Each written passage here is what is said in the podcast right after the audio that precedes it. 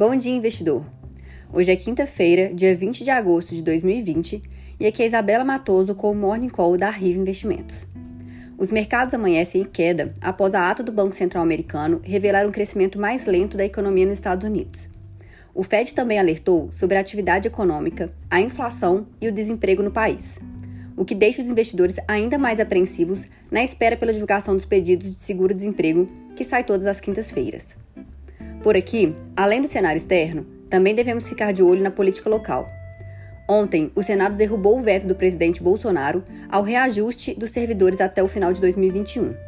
Essa era uma exigência do governo para liberar o pacote de auxílio a estados e municípios. Agora, cabe à equipe econômica negociar com a Câmara, que ainda decidirá se o veto será mantido. Por hoje ficamos por aqui, mas siga a Riva nas redes sociais para ficar atualizado e conhecer melhor sobre os serviços de assessoria especializada.